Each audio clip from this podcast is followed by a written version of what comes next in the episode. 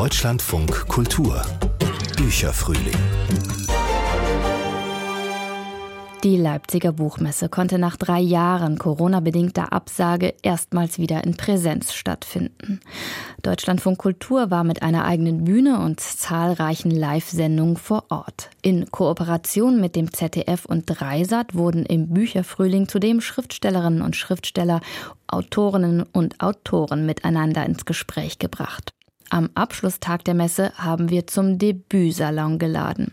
Vier Schriftstellerinnen und Schriftsteller mit ihren ersten Büchern. Sie hören eine leicht gekürzte Version des Gesprächs von Cecile Joyce Röski, Josephine Sopper, Fikri Anil Altintas und Mariusz Hoffmann. Moderation Wiebke Poromka.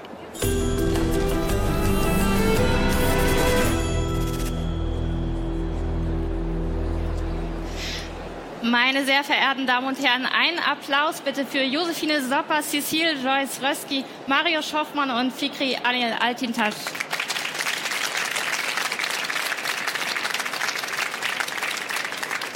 Herzlich willkommen zum Bücherfrühling von Deutschlandfunk Kultur, der hier schönerweise eingeladen ist auf der ZDF Dreisat-Bühne. Und ich lade Sie herzlich ein zu einem literarischen Salon, zu einem Debütsalon. Debüts, das sind ja ganz besondere Bücher, weil man neue Schriftstellerinnen und Schriftsteller entdecken kann, weil man Sounds hört, Stimmen, Erzählweisen, die man vielleicht so noch nicht kannte. Und ich würde auch sagen, und darüber können wir vielleicht in der nächsten Stunde sprechen, Debüts, das sind auch nicht irgendwelche Bücher, sondern das sind Bücher, Geschichten, die erzählt werden müssen, weil sonst würde man ja nicht diesen waghalsigen oder größenwahnsinnigen Weg auf sich nehmen und Schriftstellerinnen oder Schriftsteller werden. Mario Schoffmann, schön, dass Sie da sind. Herzlich Vielen willkommen. Vielen Dank für die Einladung. Polnischer Abgang heißt Ihr Roman. Bei wie vielen Veranstaltungen wurde jetzt schon der Karlauer gemacht, dass Sie jetzt hoffentlich nicht so einen polnischen Abgang machen? Also es gibt immer eine Person, die sagt, aber du hast doch gar keinen polnischen Abgang gemacht heute. Warum nicht? Vielleicht erlaube ich mir das nochmal in Zukunft dann tatsächlich diesen billigen Trick anzuwenden. ja. Genau, aber polnischer Abgang ist natürlich ein Titel, den ich gewählt habe, der nichts mit dem Verschwinden ohne Tschüss zu sagen auf einer Party zu tun hat. Ja, er passt aber ganz gut eigentlich zu dem jugendlichen Erzähler ihres Romans. Es wird nämlich erzählt die Geschichte einer Aussiedlung von Polen nach Deutschland. Und dieser Erzähler, der ist so 14 Jahre alt, der hat so einen ganz schönen Humor. Der kann auch so schmerzvolles, vielleicht etwas düsteres mit so einem Witz erzählen. Ist Humor für Sie auch so eine, naja, so eine erzählerische Überlebensstrategie vielleicht? Ja, auf jeden Fall. Ich finde, gerade dann ist Humor auch angebracht, wenn die Situation dramatisch oder ernst ist. Also um damit zu brechen, braucht es dieses Ventil Humor und eben die Figur Jarek, der viele Sachen erlebt, die ja jetzt eben nicht toll sind oder ihm sehr nahe gehen, kann das damit ja ganz gut kompensieren und, und irgendwie dann einen Ausweg finden oder das in, im Rückblick tatsächlich etwas witziger erzählen, als es tatsächlich gewesen ist. Im Morgen wächst ein Birnbaum. Das ist so ein Titel, der hat für mich so was ganz, äh, so was Helles, so was Leuchtendes und so ein bisschen was Utopisches auch vielleicht, weil ich Ihr Buch natürlich schon gelesen habe. Aber war das auch so ein bisschen so der Impetus Ihres Buches, so eine kleine Utopie zu schaffen? Gewissermaßen schon. Ich wurde jetzt oft, oft darauf angesprochen, ob es irgendeine Antwort auf Theodor Fontane sei, weil er auch Birnbäume ganz gerne beschrieben hat. äh, dem ist natürlich nicht so. Also ja, weil ich glaube, die Geschichten schon auch eine gewisse Härte haben, eine gewisse Drastigkeit. Ich versuche immer so ein bisschen damit zu enden, dass ich ja irgendeine Hoffnung auch für mich selber finden will durch das Buch, durch den Prozess. Aber ja klar, es ist, ich weiß natürlich auch, dass diese Utopien erstmal gedacht werden müssen, wenn wir die Realitäten auch anerkennen. Und das versucht das Buch erstmal. Ja. Cecile Joyce Röski und Josephine Sopper, bei ihren Büchern ist ganz interessant, so ging es mir jedenfalls, dass ich gar nicht auf den ersten Blick verstanden habe oder bemerkt habe, dass das deutschsprachige Bücher sind, weil diese Bücher jeweils Titel haben, die es so als Wort nicht gibt, die aber so leicht vorbeischrammen an so einem Wort, was es vielleicht eigentlich gibt. Mirma. Man kann so ein bisschen denken an Miramar. Woran haben Sie gedacht? Und wie ist es überhaupt zu diesem Titel gekommen? Ja, das ist irgendwie eine gute Frage, wie es dazu kam. Es ging vor allem über den Klang und Miramar, also der Meerblick, steckt da auf jeden Fall drin. Für mich ist das Buch ein bisschen eine Suche nach einer Erholung, die vielleicht gar nicht möglich ist. Und da hat es mir ganz gut gefallen, dass es eben nicht der, Meer, der eindeutige Meerblick ist oder dass es nur schön klingt, sondern irgendwas erstmal fehlt oder irgendwas erstmal nicht möglich ist. Und deswegen habe ich es da ein bisschen verkürzt und mir ist dann aufgefallen, dass da auch die Mama vom Klang mhm. drin steckt, die eine wichtige Rolle spielt. Ja. ja. Wie ist es mit Pussy? Da könnte man denken, okay, wenn das O weg wäre, dann hat es eher so einen vulgären Beiklang. Ich musste aber an eine Formulierung denken, die ich noch von meiner Oma kenne. Die hat immer gesagt, aber was pussiert denn der da so rum? Steckt das auch da drin? War das Ihre Assoziation bei dem Titel? Genau, also der Titel leitet sich aus Possieren ab, beziehungsweise aus Possierer, weil es in den 80ern gab es so Zuhälterkartelle auf St. Pauli und da gab es immer einen der Zuhälter, der ähm, posiert hat. Also der Posierer war, der ist in Diskotheken gegangen und hat die Mädchen posiert, also sozusagen in sich verliebt gemacht und in die Prostitution gedrängt. Und genau, und davon ist das abgeleitet. Und weil meine Hauptfigur Ipli eben so eine ähm, besondere Sprache hat, beziehungsweise Wörter immer anders ausspricht, passte das auch ganz gut. Und die Assoziation bei Sexarbeit mit Pussy ist natürlich da, aber gleichzeitig auch schwache Männer, oder auch weiter Pussy Riot oder so. Also es macht einfach so einen riesigen Assoziationsraum auf. Mhm. Sie haben jetzt vielleicht schon gemerkt, es sind vier Bücher, sehr besondere Bücher, aber ganz unterschiedliche. Wir haben es literarischer Salon genannt hier diese Stunde. Bei Salon stelle ich mir eher so vor, es gibt ein paar gute Getränke, es gibt so ein bisschen Klaviermusik und man kann so mit von einem zum anderen schlendern und so ein bisschen plaudern. Die Atmosphäre ist hier so leicht anders. Ich würde vorschlagen, wir probieren so eine Art Speed-Dating, wenn das für Sie okay ist. Also wir, auch für Sie, ne, wir lassen Sie mal so reinschauen in jedes Buch und vielleicht probieren wir aber auch mal zu gucken, ob es so ein paar Themen gibt, wo die Bücher so miteinander ins Gespräch kommen. Das ist ja immer ganz interessant, wenn man Bücher liest, dann fangen die so an, miteinander zu, sich auszutauschen. So geht es mir jedenfalls immer. Und ich würde vorschlagen, dass ich mal so versuchsweise ab und zu so Themen oder Schlagworte reinwerfe und Sie gucken mal, ob die zu Ihren Büchern passen oder ob Sie da mit was anfangen können. Eins der ersten Schlagwörter wäre Scham. Es gibt bei Ihnen, Mario Schoffmann, den Satz, Scham ist etwas, was Verbindung stiftet. War Scham bei der Arbeit für Sie in irgendeiner Weise wichtig? Vielleicht, da haben Sie über Scham erzählt. Ist Scham was, was Sie vielleicht gerade nicht erzählen wollten? Wie ist das bei Ihnen auf zwei Ebenen. Einmal im Buch, ähm, genau, Jarek nennt das, weil er dadurch die Verbindung zu seinem Vater hat, der sich dafür schämt, aus der Arbeiterklasse zu kommen und einer anderen polnischen Familie gegenüber, die Akademiker sind, da schämt er sich dafür, dass er es nur so weit gebracht hat. Für mich selber, also ich, da sind natürlich auch ähm, autobiografische Dinge in, in diesen Roman mit reingekommen und für mich war es, als ich mit meiner Familie nach Deutschland gekommen bin, auch eine große Scham, als Pole erkannt zu werden. Also die ersten Jahre waren für mich besonders wichtig, sich anzupassen und irgendwie eben nicht aufzufallen, nicht aus der Reihe zu tanzen. Letztlich ja irgendwie dieses, diesen Schein irgendwann zu haben, äh, in Deutschland ein, ein Teil der deutschen Gemeinschaft zu sein. Ja, das war dann für mich tatsächlich auch ein Prozess, das in die Literatur mit reinzubringen, auch nochmal diesem Gefühl nachzugehen. Ich habe mich total dafür geschämt und jetzt kann ich aber ganz stolz irgendwie darauf verweisen, so dass, dass das ein Teil meiner Geschichte war und ja. Mhm. Josephine Sopper, wie ist das bei Ihnen Scham? Sie erzählen ja so eine Mutter-Tochter-Beziehung in einer prekären Arbeitswelt. Spielt Scham für diese beiden eine Rolle? Also es wird nicht direkt so ausgesprochen oder ausgehandelt, aber ich glaube, dass sehr viel, besonders in dieser Beziehung zwischen den beiden, ein Thema ist. Also es gibt diese Formel, die immer wieder im Buch vorkommt, die Privatisierung der Privatisierung. Und es wird einmal von der Tochter für die Mutter eigentlich erklärt, was da auch drin steckt. Und zwar eine Form von Schuld, an den eigenen prekären Verhältnissen. Also das ist ein Teil der Bedeutung von Privatisierung, der Privatisierung und äh, oder der Eigenverantwortlichkeit, aus der man gar nicht mehr rauskommt. Und das ist ein ganz wichtiger Punkt in der Beziehung zwischen Mutter und Tochter, die beide zunächst dieselben Jobs auch zusammen machen und sich so von Monat zu Monat durchschlagen. Und es wird nicht so erzählt, dass da eine Scham zwischen den beiden eine Rolle spielt, Aber es kommt immer mal wieder durch. Also, dass es ein, auch eine Frage ist, wie sind wir hier eigentlich gelandet? Dass die äh, Mutter sich fragt, was hätte ich anders machen können, damit es meiner Tochter anders geht und nicht in denselben Jobs landet, in denen ich jetzt auch lande. Genau, deswegen kommt es so als Thema immer wieder so zwischen den Zeilen durch. Mhm. Wie ist es bei Ihnen? Sie haben gerade schon gesagt, Ihr Roman Pussy spielt im Sexarbeiterinnenmilieu Scham.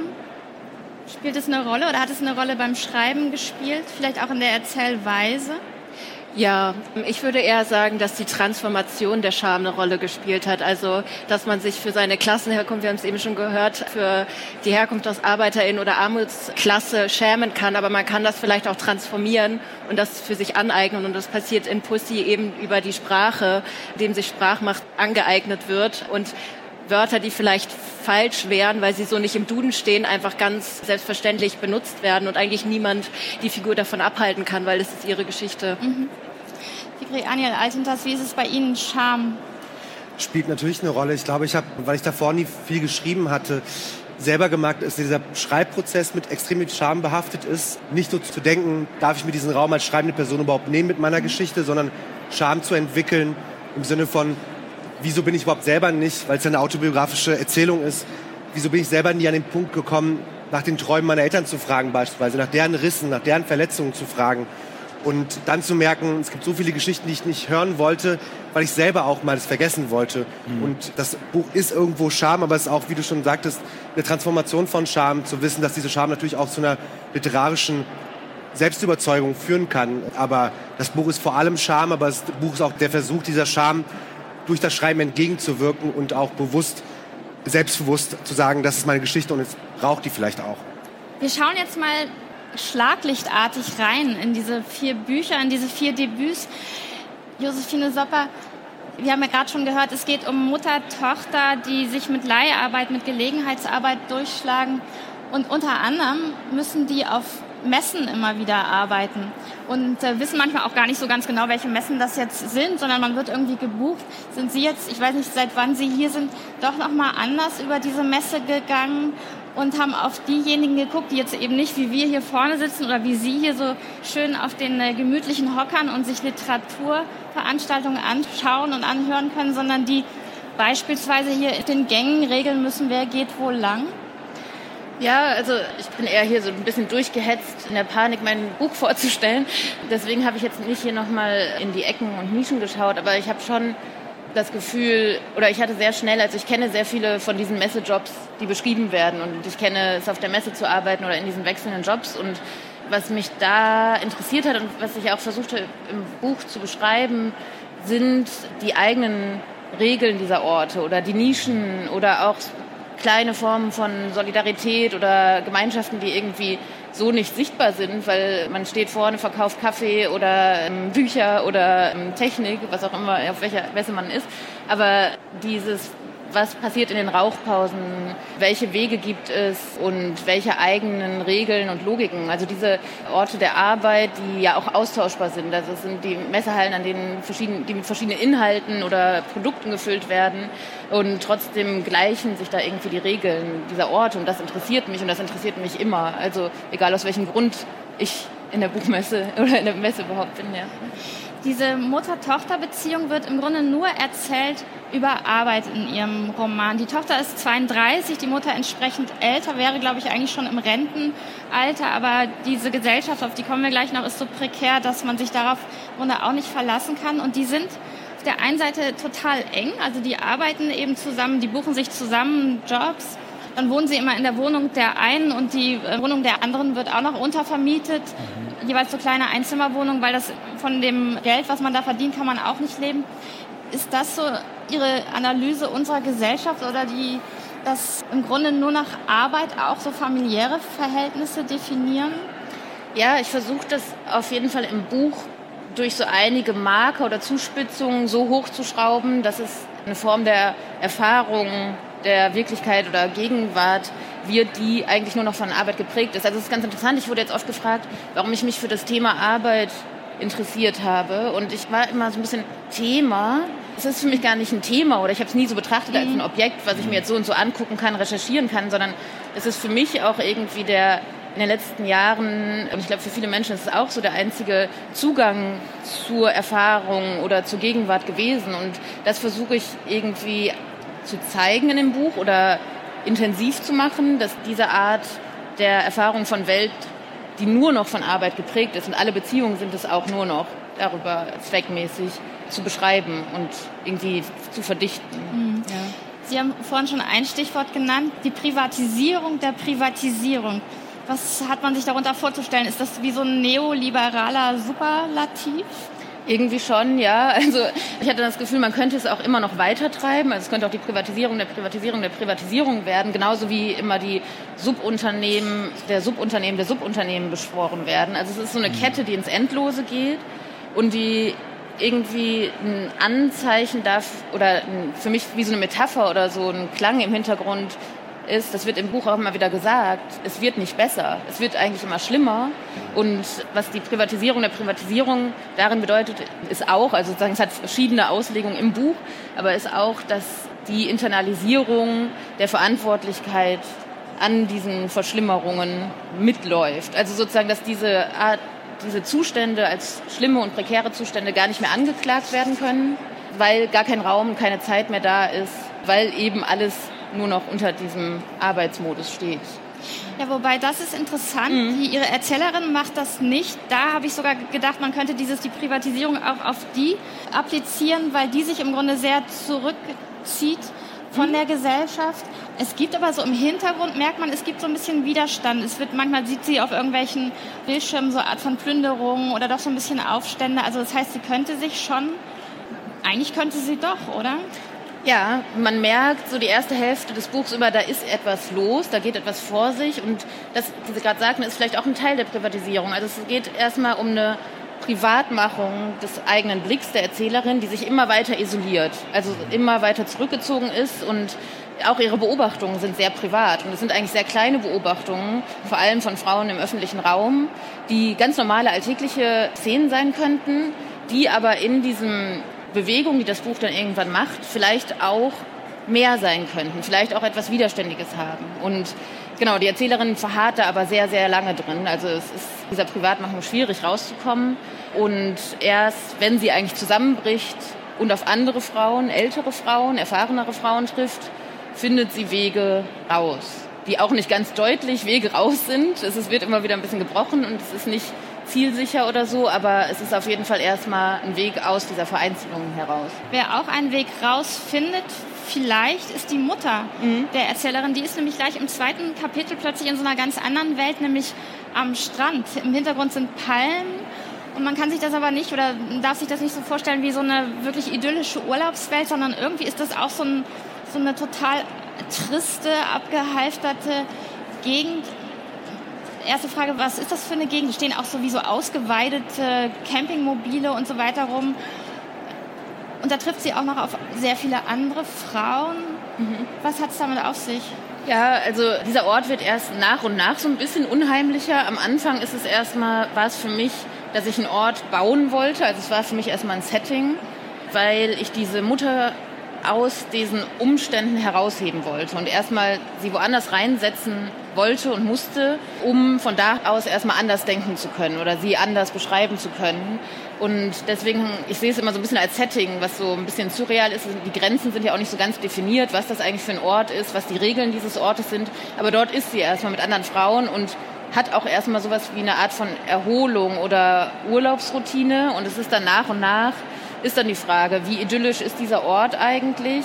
Und es ist ein bisschen die Idylle liegt eigentlich im Zusammensein mit den anderen Frauen. Sie lernt auch eine Freundin kennen und es ist also es ist in dieser Intimität des Ortes, hat es was Idyllisches und gleichzeitig wird deutlich, es ist auch irgendwie ein vergangener Ort, es ist auch ein abgenutzter Ort. Also es kommen immer wieder im Buch solche Orte vor, die irgendwie umgenutzt werden mussten. Shoppingcenter, mhm. Flughäfen werden dort auch als umgenutzt erzählt also genauso wie die Person, es sind sehr viele ältere Frauen auch, sich immer wieder umnutzen und neue Jobs machen oder nochmal neu anfangen müssen, es gilt auch für diese Orte. Und mhm. dafür ist dieser Strandort auch ein Bild. Ja. Wenn Sie sich jetzt wundern, warum wir bisher nur über Frauen gesprochen haben, dann liegt das ganz einfach daran, dass Männer in Ihrem Roman nur ganz am Rande vorkommen. Warum eigentlich? Oh, ich brauchte die irgendwie nicht. Also es war jetzt nicht von Anfang an äh, konzeptuell angelegt, aber mhm. ich hatte dann diese Gruppe von Frauen, die da so zusammen, die ich so zusammen schreiben konnte und diese Bewegung von Frauen so zusammen schreiben konnte. Und ich habe dann gemerkt, es gibt so ein paar Männerfiguren, Chefchens, aber sonst waren die eigentlich nicht wichtig für dieses Buch. Ja. Ganz interessant ist, in dem Roman wechseln immer die Kapitel über die Mutter mit Kapitel über die Erzählerin ab. Und die Kapitel über die Mutter werden aber auch von der Erzählerin erzählt. Die weiß eigentlich sozusagen auf realer Handlungsebene gar nicht, wo die Mutter ist, kann dann aber trotzdem über sie erzählen. Ich habe mich gefragt, ist vielleicht die Mutter gar nicht an so einem Meer? Denkt sich die Tochter das, also denkt sich die Tochter vielleicht einfach eine Rettung, eine Überlebensstrategie? Ich habe eben schon Überlebensstrategie gesagt. Ich glaube, ich habe heute bin mir geht es heute um Überlebensstrategien. Ist das die Überlebensstrategie, dass man sich so eine Geschichte vielleicht für die eigenen Eltern, die alt werden, die schwach werden, die nicht mehr können, ausdenkt? Ja, ich glaube, das steckt da ganz doll drin. Also dieser Wunsch nach Erholung oder nach Ruhe für die Eltern oder irgendwie eine Möglichkeit von Ruhestand. Die war ein Antrieb für, für diesen Strandort, wo ich die Mutter reingesetzt habe. Und es steckt in dieser Perspektive ja irgendwie eine Art von Umkehrung. Also, dass sie erzählen kann, was die Mutter da macht, aber eigentlich kann die Erzählerin das nicht wissen. Also, mhm. dieses Paradox ist für mich ein bisschen oder verweist so ein bisschen auf diese Sorge-Umkehr mhm. mit älter werdenden. Eltern ja. Äh, oder älteren Figuren, genau, die sich darin widerspiegelt. Ja. ja. Cecile Joyce-Röski, jetzt habe ich schon zweimal Überlebensstrategie gesagt. Ich werde das jetzt natürlich bei Ihnen auch nochmal fragen. Pussy ist ein Roman über das Rotlichtmilieu, spielt in einem Bordell, der heißt ähm, Palast. Und das ist aber überhaupt nicht im Ton einer also Sozialreportage erzählt, im Gegenteil, sondern der Ton ihres Erzählens, der ist eher so spielerisch, märchenhaft sogar ein bisschen. Warum die Entscheidung für diesen Ton? Ist das auch als Schutz für die Figuren gedacht? Als Überlebensstrategie? Als Schutz für die Figur oder halt auch als Charakter der Figur, weil was ich eben nicht machen wollte, ist eine Milieustudie.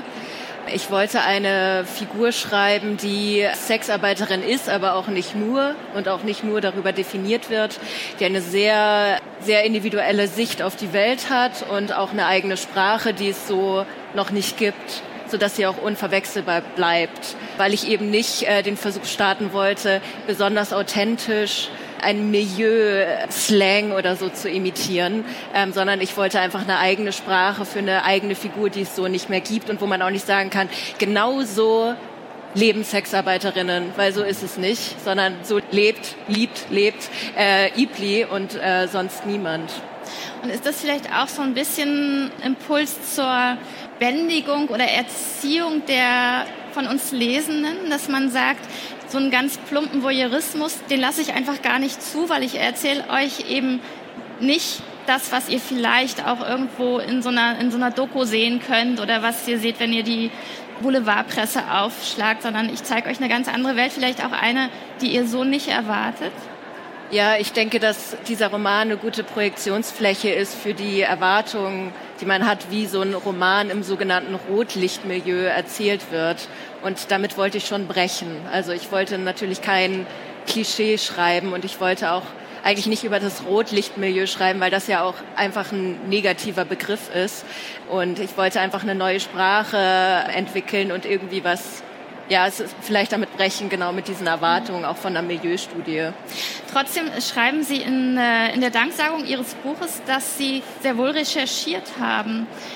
Wie haben Sie recherchiert und wo? Also recherchiert ist, also Recherche ist ein sehr breiter Begriff. Ich bin familiär damit in Berührung gekommen. Schon als ich 15 war, ähm, habe ich über die Bildzeitung erfahren, dass mein Großvater eben so ein Zuhälter auf St. Pauli war in den 80er Jahren auch andere Teile meiner Familie Frauen äh, Sexarbeiterinnen waren. Das heißt, ich hatte schon eine persönliche Auseinandersetzung damit und damals wusste ich noch nicht so viel davon oder darüber und hatte auch nur dieses Bild der Boulevardpresse oder von, weiß ich nicht, irgendwelchen ja, irgendwelche Klischees im Kopf und hatte dann irgendwie den Anspruch, weil ich eben einfach einen persönlichen Bezug dazu habe, mich fundiert damit auseinanderzusetzen. Und da fing das eigentlich an und da war ich halt 15 Und als ich angefangen habe, diesen literarischen Text zu schreiben, war ich, glaube ich, 23. Also es ist einfach eine sehr lange Auseinandersetzung. Und ich war auch so journalistisch oder habe so getan, als würde ich so journalistisch jetzt irgendwie in so ein Bordell reingehen, habe aber schnell gemerkt, dass ich gar nicht so gerne mit Leuten rede so direkt oder telefoniere und habe dann eher mir Literatur angeschaut, mich mit feministischen Debatten dazu beschäftigt, also die mir natürlich auch schon vorher untergekommen sind und habe mich dann eher so literarisch auch irgendwie damit auseinandergesetzt. Jetzt frage ich noch einmal zurück. Das heißt, Sie haben das über die, über die Boulevardpresse erfahren und das war aber in Ihrer Familie gar kein Thema? Mein Großvater hat Zimmer vermietet, was nicht falsch ist. Also es wurde mir gesagt, was nicht falsch ist. Aber äh, es ist halt nicht die ganze Wahrheit. Also genau, ich wusste es vorher nicht und habe es erst über die Bildzeitung mit einem Bild von ihm, der letzte Lude ist tot, habe ich das herausgefunden. Die Ibli, ihre Erzählerin, die will ja nicht eigentlich ausbrechen aus diesem Milieu. Ne? Die will schon sich im Grunde innerhalb dieses Milieus sich so ein bisschen emanzipieren, aber es gibt für sie kein Denken außerhalb. Ist das äh, einfach nur natürlich oder ist das nicht auch fatal? Müsste die nicht da rauskommen wollen? Ja, das ist immer genau, das meine ich mit Projektionsfläche auf die mhm. Figuren und auf den Roman. Das ist, ist mir ganz oft untergekommen, dass Leute meinen, ja, aber sie muss doch da raus, sie muss doch jetzt irgendwie bei der Bank arbeiten, das wäre doch so viel toller. Und ich denke mir so, wär's das? Also auch in der Sexarbeit gibt es, also da, da gibt es ja auch nicht eine Klasse, in der das stattfindet. Auch im Bildungsbürgertum findet Sexarbeit statt. Oder auch in, also wenn wir jetzt von Edelescort oder so sprechen, das sind hochpreisige Dienstleistung so. Also ähm, da gibt's auch nicht die eine oder die andere Klasse. Wenn das aber im Armutsmilieu stattfindet, wie halt bei IPLI, dann ist der Wunsch natürlich da, irgendwie selbstbestimmt ohne eine Vorgesetzte, also weil in diesem ähm, Bordell gibt es halt eine, eine Vorgesetzte, die auch die halt auch ziemlich Druck macht, die Tagesmieter ähm, sich einheimst und auch nicht so ganz fair ist, also wie halt auch in anderen Bereichen einfach eine Machtposition hat und die auch ausübt. Und Ibli äh, wünscht sich halt einfach mit ihren beiden besten Freundinnen in eine Wohnung zu ziehen und dort äh, ihr eigenes Business aufzumachen. Mhm. Aber halt nicht weg von der Sexarbeit, sondern einfach nur selbstbestimmt. Ja. Josephine Sopper, wie ist das bei Ihnen? Ihre Protagonistin, würde die, würde die da zustimmen? Würde die sagen, okay, es gibt diese Verhältnisse und man muss einfach nur da diejenige werden, die die Initiative ergreift oder die handlungsfähig wird? Oder würde die sagen, nee, im Grunde muss man doch mal grundsätzlicher ran? Ich weiß gar nicht. Ich glaube, meine Protagonistin ist so in ihren eigenen Schleifen. Ähm, sie hat ja am Anfang hat sie sehr noch so, redet sie mit ihrer Freundin über die eigentlichen Sachen, die sie eigentlich machen will. Also es gibt da sowas von Träumereien oder Zielen, wo es hingeht. Das hat immer so ein bisschen mit so einem Luken ins künstlerische Milieu zu tun und irgendwie da ist noch irgendwas, wofür eigentlich gearbeitet wird. Aber sobald sie mehr und mehr in die Vereinzelung gerät, sie ist höchst reflektiert über sich selber und über ihre Position, wenn sie durch den öffentlichen Raum geht, wenn sie sich im Abgleich mit anderen findet, aber sie kommt gar nicht an so einen Punkt, sich zu fragen, oder sie, sie ist da so drin, dass sie gar nicht an, an die Möglichkeit denkt, über andere Möglichkeiten nachzudenken. Also sie ist eigentlich immer gefangen in den Verunmöglichungen, ist sich darüber auch irgendwie bewusst, aber auf einer sehr abstrakten Ebene, aber nicht in der Handlungsebene. Ich habe doch so einen kleinen Wunsch nach Veränderung oder dem Wunsch nach Veränderung und deswegen spreche ich jetzt Sie an, Sigri Anja Altintasch. Ihr Buch Im Morgen wächst ein Birnbaum, das ist schon ein Buch, was auf wirkliche gesellschaftliche Veränderung zielt, oder? Jetzt, jetzt sagen Sie nicht auch nein. Doch, doch, doch. Also ich glaube, meine literarische Auseinandersetzung ist eng verbunden auch mit meinem politischen Anspruch an dem, was ich schreibe. Also wenn es ein Ziel gäbe, und ich hatte das letzte Mal auch mal gesagt, wenn es eine Person gäbe, die die gleiche Positionierung hat wie ich und sagt, ich fühle mich gerade an einem Punkt, wo ich gleiche Fragen habe und das Buch holt mich ab und gibt mir vielleicht auch so eine gewisse Form der, der Selbstermächtigung, dann bin ich der glücklichste Mensch der Welt. Was ich eigentlich mit dem Buch versuche, ist einerseits eine emotionale Annäherung auch zu diesen Komplexitäten des Aufwachsen in und durch Männlichkeit des Deutschland der 90er Jahre. Und da klingen sehr viele Dinge. 90er Jahre in Deutschland für migrantisierte Personen war kein Spaziergang, auf gar keinen Fall. Und ich habe natürlich auch nach Rissen und Verletzungen gefragt, um die irgendwie auch greifbar zu machen. Aber ich habe natürlich einen politischen Anspruch. Die Leute fragen, ist es ein politisches Buch? Und ich sage, es ist ein literarisches Buch. Aber meine Positionierung wird politisiert und ich möchte so ein bisschen auch eine literarische Gegenrede dazu stattfinden lassen und das mein eigenes Recht auf Komplexität auch einfordern. Und das ist, glaube ich, das Buch, das, ist, das versucht es ein bisschen und gewissermaßen auch unter dem Vorwand, dieses ganze Männlichkeitsding, das ja auch sehr viel gesprochen wird, auch aus sehr antifeministischen Perspektiven, da mal zu fragen, wie entsteht Männlichkeit eigentlich? Weil Männlichkeit ist nie losgelöst von sozialen Machtverhältnissen. Aber es wird im Kontext meiner türkisch-muslimischen Männlichkeit zum Beispiel oft vergessen oder auch bewusst so geframed. Von daher, ich versuche schon auch mir ein bisschen das Recht auf Komplexität rauszunehmen, aber auch einen Mut zur Zärtlichkeit auch zu kultivieren. Von daher, das Buch ist absolut politisch, aber was die Leute daraus machen, das ist dann ja eure Interpretation. Das heißt, es ist aber nicht im eigentlichen Sinne ein Roman. Wie würden Sie es beschreiben als autobiografischen Essay?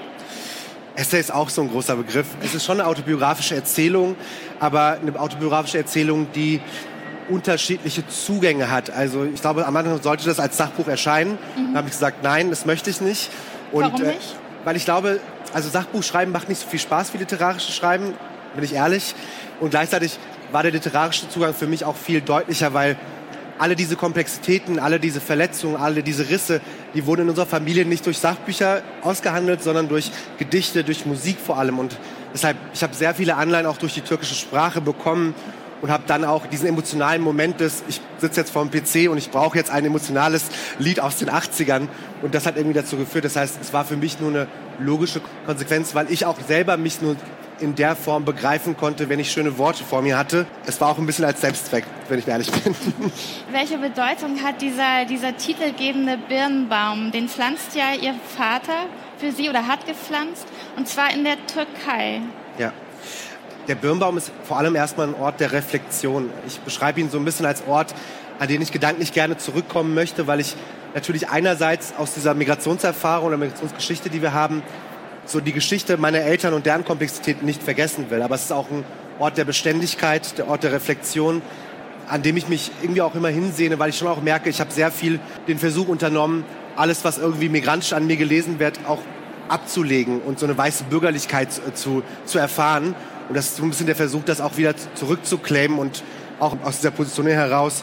Ich verstehe jetzt auch mehr, wie Deutschland funktioniert. Das heißt, ich schreibe auch gegen Deutschland, aber merke, Deutschland hat mich auch sehr geprägt. Also der Birnbaum ist irgendwo auch, wie in der deutschen Literatur auch, glaube ich, bewusst immer auch ein Ort der literarischen Reflexion und in diese Tradition ist ein blödes Wort, aber ja, in diese Zeit möchte ich mich irgendwie auch reinwerfen lassen.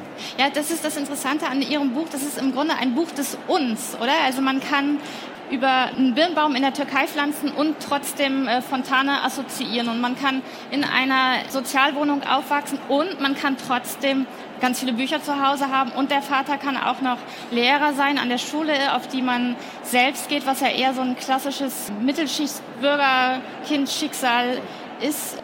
War dieses Und Ihnen wichtig? Absolut. Ich glaube, ich habe auch am Anfang geschrieben, ich habe das Buch natürlich auch für meine Eltern geschrieben, wie es aus so einer Migra-Erfahrung mal ist. Ich will natürlich meine Eltern irgendwie stolz machen, aber es geht vor allem auch darum, weil ich wäre natürlich nicht die Person, die ich ohne meinen Vater nicht gewesen wäre, ohne die, die Care-Arbeit, die meine Mutter oder auch mein Umfeld zum Beispiel reingegeben hat. Und ich sage ja auch, es ist ein Buch der geteilten Erfahrung, aber auch des Lernens. Es ist uns, weil ich natürlich auch gewissermaßen, und das sage ich jetzt auch so so frei heraus natürlich auch für die Leute schreibe, die ständig auch politisiert, diszipliniert und anders gemacht werden. Und da braucht es eine Gegenrede, auch weil viele Politiker, die ich jetzt nicht namentlich nennen möchte, da eine sehr klare Meinung haben. Und ich will diese klare Meinung auch vertreten wollen. Ja, welche Schwierigkeiten bringt denn dieses Und, was man vielleicht auch manchmal als so ein Dazwischen beschreiben kann, auch mit sich? Sie erzählen zum Beispiel, Sie sind ja in Deutschland aufgewachsen und wenn Sie in die Türkei fahren, dann fahren Sie in den Urlaub. Ja, und dann sind sie da, im Grunde der Deutsche, der jetzt auch nicht so richtig perfekt Deutsch spricht. Bringt das auch Probleme mit sich oder, oder Traurigkeiten? Ich war an dem Punkt, dass ich dachte, dass es Traurigkeit bringt, aber es hat vor allem irgendwie auch dazu geführt, dass ich noch mehr Gründe und äh, Räume hatte, in denen ich mich auch irgendwie sehr selbst reflektieren konnte und die natürlich auch dazu geführt hat, dass ich viel mehr schreiben wollte. Also es war auch so ein sehr spannender Zugang zu, wie du schon sagtest, so Transformation von Scham. Ich habe an sehr vielen unterschiedlichen Punkten die Möglichkeit gefunden, Scham zu spüren, aber Scham auch in einer Weise anders zu denken und anders auch nach draußen zu schreiben. Ja, auf jeden Fall. Ich habe Ihr Buch ja tatsächlich so gelesen, als wäre diese Offenheit, mit der Sie das alles erzählen, als wäre das, und ich sage es jetzt leider nochmal, das sozusagen ihre ja, Überlebensstrategie oder das, was sie uns mitgeben. Und vielleicht ist das auch so ein bisschen so eine Gegenbewegung, diese Offenheit zu so einem Hang zur Tarnung, die man vielleicht hat. Tarnung ist so ein, so ein Begriff, den hat Martin Korditsch. Das ist ein äh, Autor, der im vergangenen Jahr ein Buch veröffentlicht hat, Jahre mit Martha, über einen Jungen, der mit seinen Eltern aus Bosnien-Herzegowina nach äh, Deutschland emigriert und der sagt, was Sie eben, Sie eben schon angesprochen haben, dass man sich in so einem gewissen Alter immer tarnt, weil man am besten nicht auffallen will, nicht anders sein. Kommen wir mal zu dem Roman, in dem es auch um Tarnung geht, wenn man das so nennen will. Polnischer Abgang von Mariusz Hoffmann. Sie haben eben schon kurz gesagt, da steckt auch biografische Erfahrung drin. Wäre jetzt auch so ein erster Reflex, den man haben könnte, weil eben, Sie sind auch in Polen geboren, eine Geschichte erzählt wird von einem Jungen, der aus Oberschlesien 1990 mit seinen Eltern nach Deutschland kommt. Aber wenn man dann nochmal auf ihr Geburtsdatum guckt, dann sind sie im Grunde, das heißt im Grunde, sie sind zehn Jahre jünger als dieser Erzähler. Warum hat sie aber trotzdem genau dieses Alter dieses 14-Jährigen interessiert und wie, ja, wie sind sie dann zu dieser Geschichte gekommen? Ist das trotzdem mhm. so ein Stück Familiengeschichte? Also die Orte, die in dem Roman vorkommen, sind tatsächlich auch die Orte, die ich und meine Eltern abgeklappert haben, als wir aus Polen auch im Jahre 1990 nach Deutschland gekommen sind. Also es geht dann irgendwie aus dem kleinen Dorf Saleche nach Hamm-Westfalen und dann später in das Lager Unermassen und dann sind die spät, noch weiter später in Notwohnungen in Werner an der Lippe und das ist eben der Ort, wo meine Eltern bis heute leben. Also das war für mich so ganz klar. Da gibt es diese Route auf der Landkarte, die ich nehmen möchte. Aber meine Erinnerungen sind einfach viel zu schwammig. Es gibt so die ersten Polaroids, die äh, in meinem Gedächtnis sind. Da gibt es noch etwas aus Polen, da sehe ich noch die Mähdrescher. Es scheint immer die Sonne in Polen, also in meiner, in meiner sehr reduzierten äh, Erinnerung. Und es war einfach viel zu wenig. So. Und irgendwie wusste ich so, okay, das ist jetzt wirklich die Geschichte, für die ich mich die ich nicht mehr verheimlichen möchte, mit der ich nach außen treten möchte. Und dann habe ich angefangen, meine noch lebende Großmutter zu interviewen. Von ihr ganz viele Geschichten, Anekdoten mitbekommen und von meinen Eltern. Und das war so dann erstmal das Material, mit dem ich dachte, naja gut, jetzt weiß ich, was von einer anderen Generation oder von einer ja, noch weiter zurückliegenden Generation, wie das Leben in Polen war und wie das für sie so war. Und dann dachte ich mir, okay, jetzt will ich aber wirklich ja, eine neue Figur entwickeln, die nochmal einen ganz eigenen Sound hat, ja, dann durch diese Geschichte führt, die aber nicht, also nicht eins zu eins mit mir übereinstimmt. Ja. Also das war schon auch mein Wunsch, da eine, ja, eine Distanz zu haben und eben eine Geschichte zu erzählen. Jetzt haben Sie gerade gesagt, äh, die Sonne hat in Ihrer Erinnerung immer geschienen und da sind Mähdrescher rumgefahren. Das Salesche, was Sie erzählen in diesem Buch, das klingt sehr, sehr viel düsterer. Da heißt eine Straße, da wohnt der äh, Großvater von Jarek, die heißt Korea. Da heißt es, dass die Häuser seien so zerstört gewesen, dass es aussieht, als hätte man nicht den Kommunismus überstanden, sondern einen Krieg. Ich habe vorhin schon gesagt, Ihr Erzähler hat auch so einen Hang zu so einem guten Humor. Ist das ernst oder humorvolle Überspitzung? Es ist schon ernst. Also auch der Auslöser äh, für mich, warum ich angefangen habe, ähm, dieses Buch zu schreiben. Zunächst gab es die Kurzgeschichte, die jetzt das erste Kapitel ist. Das war ein Telefonat, das meine Mutter mit unserer ehemaligen Nachbarin in Saleche geführt hat. Die haben telefoniert, meine Mutter hat mich dann angerufen, hat nochmals nachgefragt, wie es mir geht. Ich so, ja, gut, alles okay, Wochenende steht bevor. Also ganz banale Sachen. Dann fragt sie nochmal, ob es mir wirklich gut geht. Ich so, hä, was ist denn los? Und dann hat sie angefangen zu erzählen, dass zwei Jungen, die ein paar Jahre älter waren als ich, also die in meiner Kindheit im selben Kindergarten waren, in Saleche tot aufgefunden wurden. Mhm. Die haben, ich weiß nicht, Frostschutzmittel oder so gefiltert und getrunken und genau, ja. die hatten kein Geld mehr für Alkohol, mhm. ja, schwerer Alkoholismus. Und dann war meine Mutter so bedrückt und meinte, ja, und wie gut, dass wir damals weggegangen sind, wie gut, dass wir weggegangen sind, sonst hättest du da heute liegen können. Und das ja, hat in mir gearbeitet und ich dachte mir so, naja, was, also wie wäre das gewesen, wo fängt das an? Und dann dachte ich mir, das fängt vielleicht schon in der Jugend an. Und dann ähm, gibt es eben diese Geschichte von den beiden Freunden, die ja im weitesten Sinne so kleinkriminelle Sachen oder eher Streiche spielen, aber auch schon so die ersten Erfahrungen mit Alkohol haben. Auch die ersten Erfahrungen mit Gewalt, also die, ja. die überall drumherum ist, die irgendwie da lauert und so selbstverständlich äh, an diesem Ort ist. Ja, es gibt ja sehr viel Gewalterfahrungen sogar in, äh, in Ihrem Roman.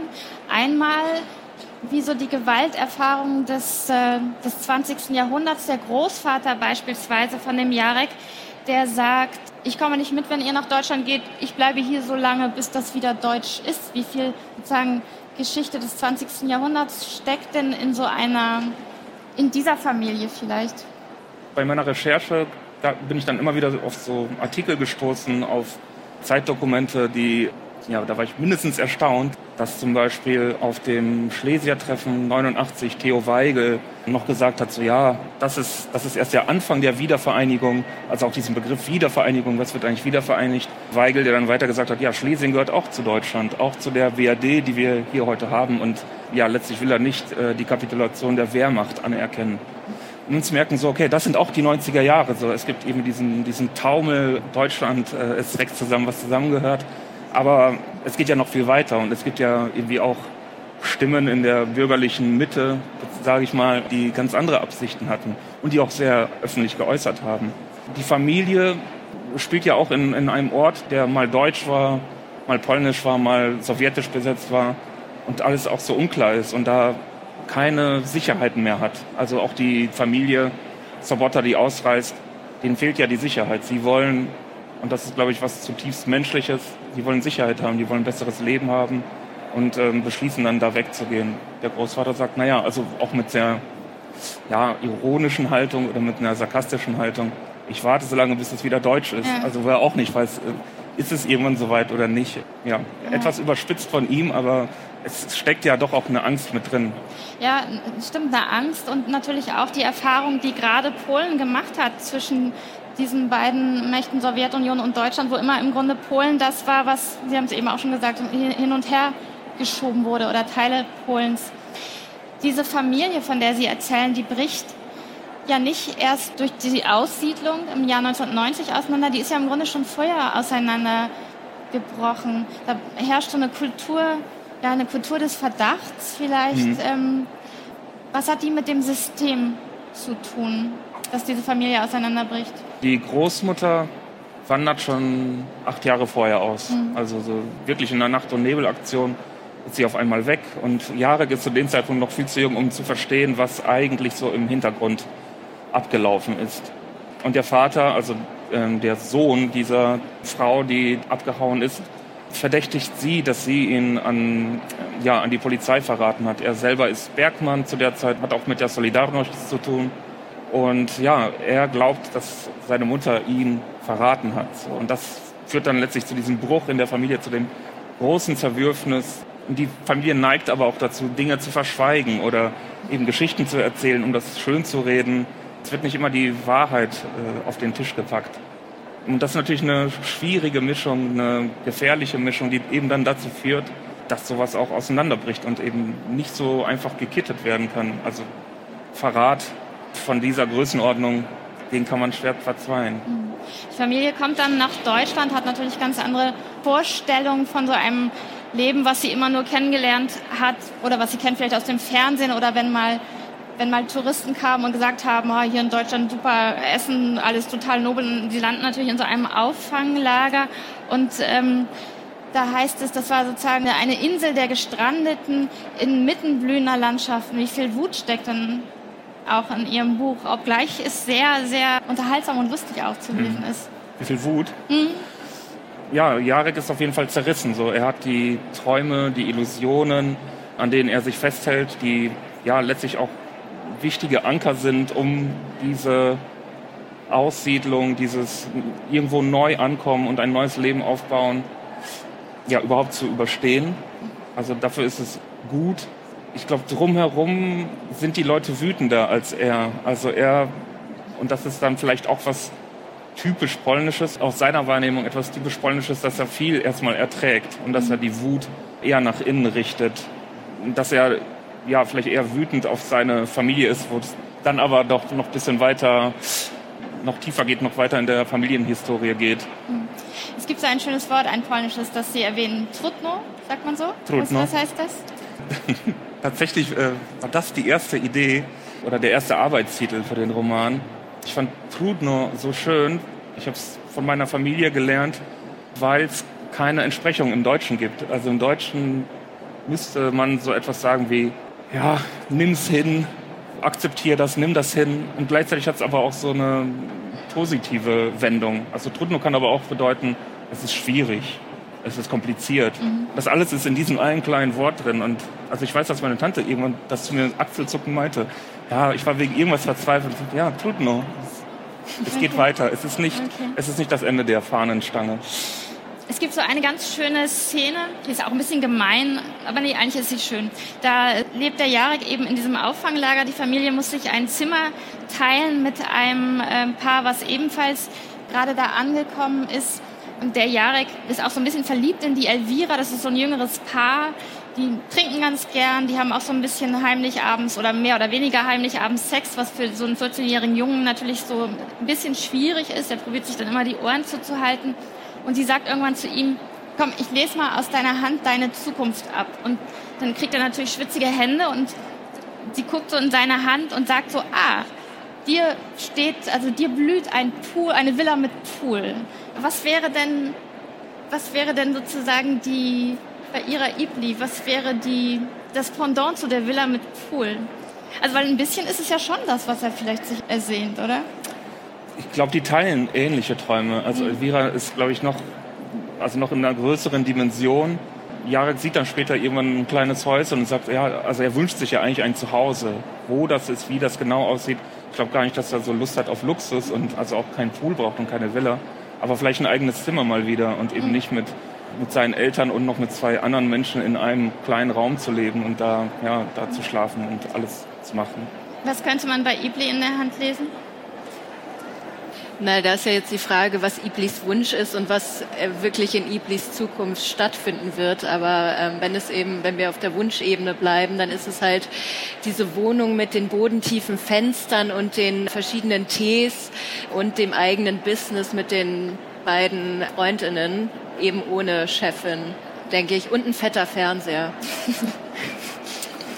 Die Frage müssen Sie jetzt natürlich alle beantworten für Ihre Erzählerin. Was wäre in der Hand ähm, also ich glaube, ein bisschen Zeit und Raum zu haben, darüber nachzudenken, wie über die eigene Lebenszeit etwas freier zu verfügen.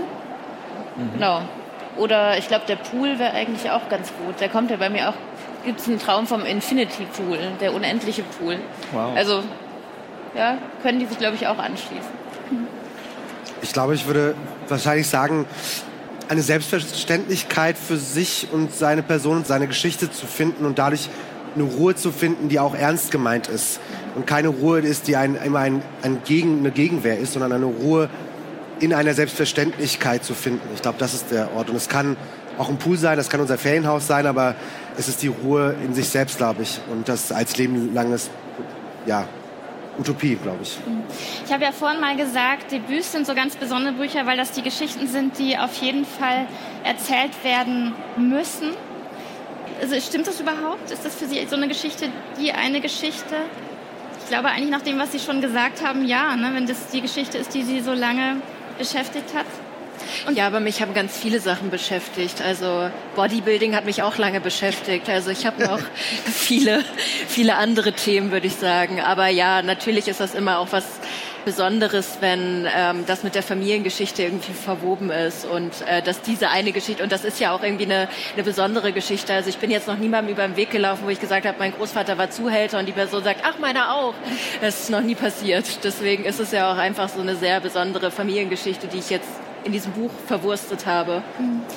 Das ist ja, stelle ich mir vor, ein besonderer Moment, jetzt vielleicht hier auch auf der Messe, wenn man lange an einem Buch gearbeitet hat oder auch wenn man gar nicht so lange dran gearbeitet hat, aber wenn dieses Buch dann plötzlich in eine Welt kommt, die eben nicht nur die Verlagswelt ist, sondern die, die Welt der, der Leserinnen und Leser oder auch der Kritik. Wie verändert sich so ein Buch dadurch oder verändert sich es überhaupt oder das eigene Verhältnis zu diesem Buch? Nee, mein eigenes Verhältnis hat sich eigentlich nicht verändert, aber ich glaube, das liegt auch daran, dass ich mit dem Buch schon viel rumgekommen bin. Also auch jetzt vor der Veröffentlichung schon in verschiedenen Werkstätten war.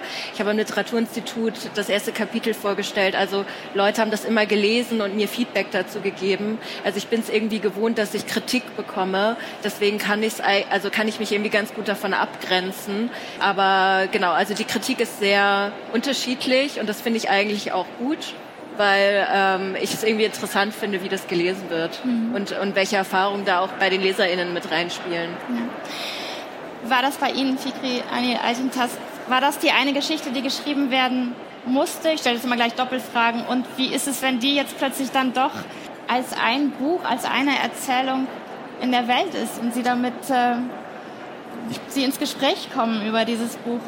Ich sitze hier und bin extrem angespannt und ich glaube, diese Anspannung hört nicht auf. Die war schon mehrere Wochen vor der Veröffentlichung da. Und ich merke, dass, dass, dass mein körperlicher Zustand sehr eng verknüpft ist mit der Art und Weise, was die Leute mit diesem Buch machen, wie sie es lesen und, ob sie, und wie sie Kritiken schreiben. Ich würde natürlich hier nicht sitzen, wenn ich nicht denke, dass es eine Geschichte ist, die geschrieben werden muss. Ich will mir natürlich nicht das, den Raum nehmen zu sagen, ich spreche für alle Leute, die ähnliche Positionierung haben wie ich. Wär, aber es gibt viele Leute, die ähnliche ähnlich mit diesen Narrativen kämpfen müssen. Manche sagen, es ist ein antirassistisches Buch oder ein, also ein Buch gegen den Rassismus in Deutschland. Ja, aber irgendwie auch nicht.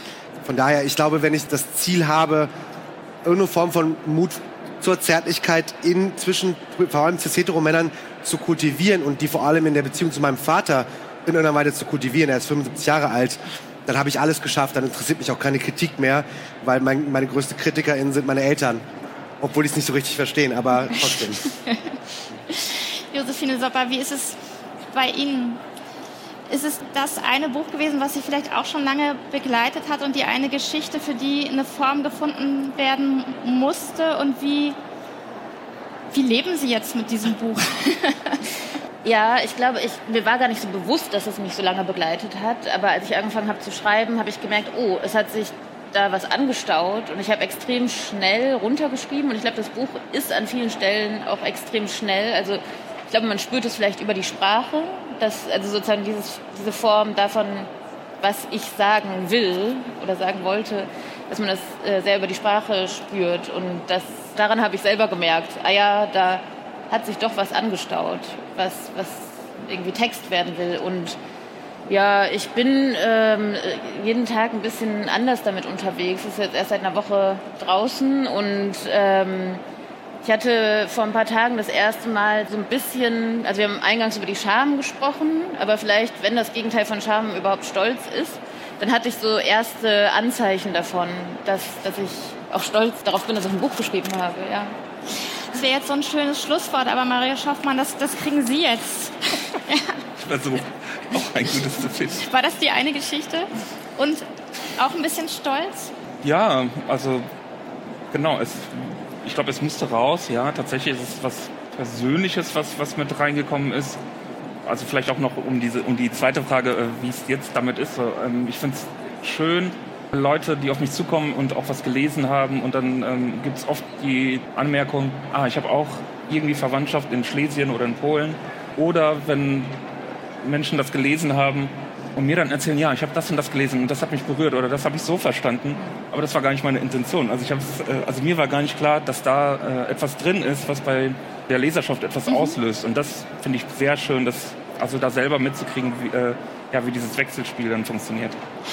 Ja, das ist wunderbar, wenn die Bücher dann nicht nur mit Ihnen ins Gespräch kommen, meine sehr verehrten Damen und Herren, sondern auch nochmal mit Ihnen, die Sie geschrieben haben, auf neue Weise, wenn sich da so ähm, neue Gespräche eröffnen. Das war der Bücherfrühling von Deutschland von Kultur hier auf der Bühne von ZDF und Dreisat. Wir haben gesprochen über Cecile Joyce Röski-Pussy, über Mariusz Hoffmann, polnischer Abgang, über Josephine Sopper-Mirmar und über Fikri Anil Altintasch.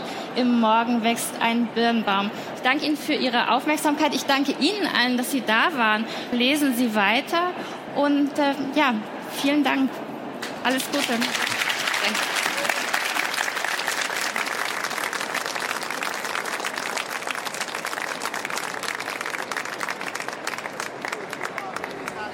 Sie hörten eine Aufzeichnung von der Leipziger Buchmesse, den Debütsalon in der Reihe Bücherfrühling, eine Kooperation von Deutschlandfunk Kultur und ZDF und Dreisat. Zu Gast waren Cecile Joyce Röski, Josephine Sopper, Fikri Anil Altintas und Mariusz Hoffmann. Moderation Wiebke Poromka.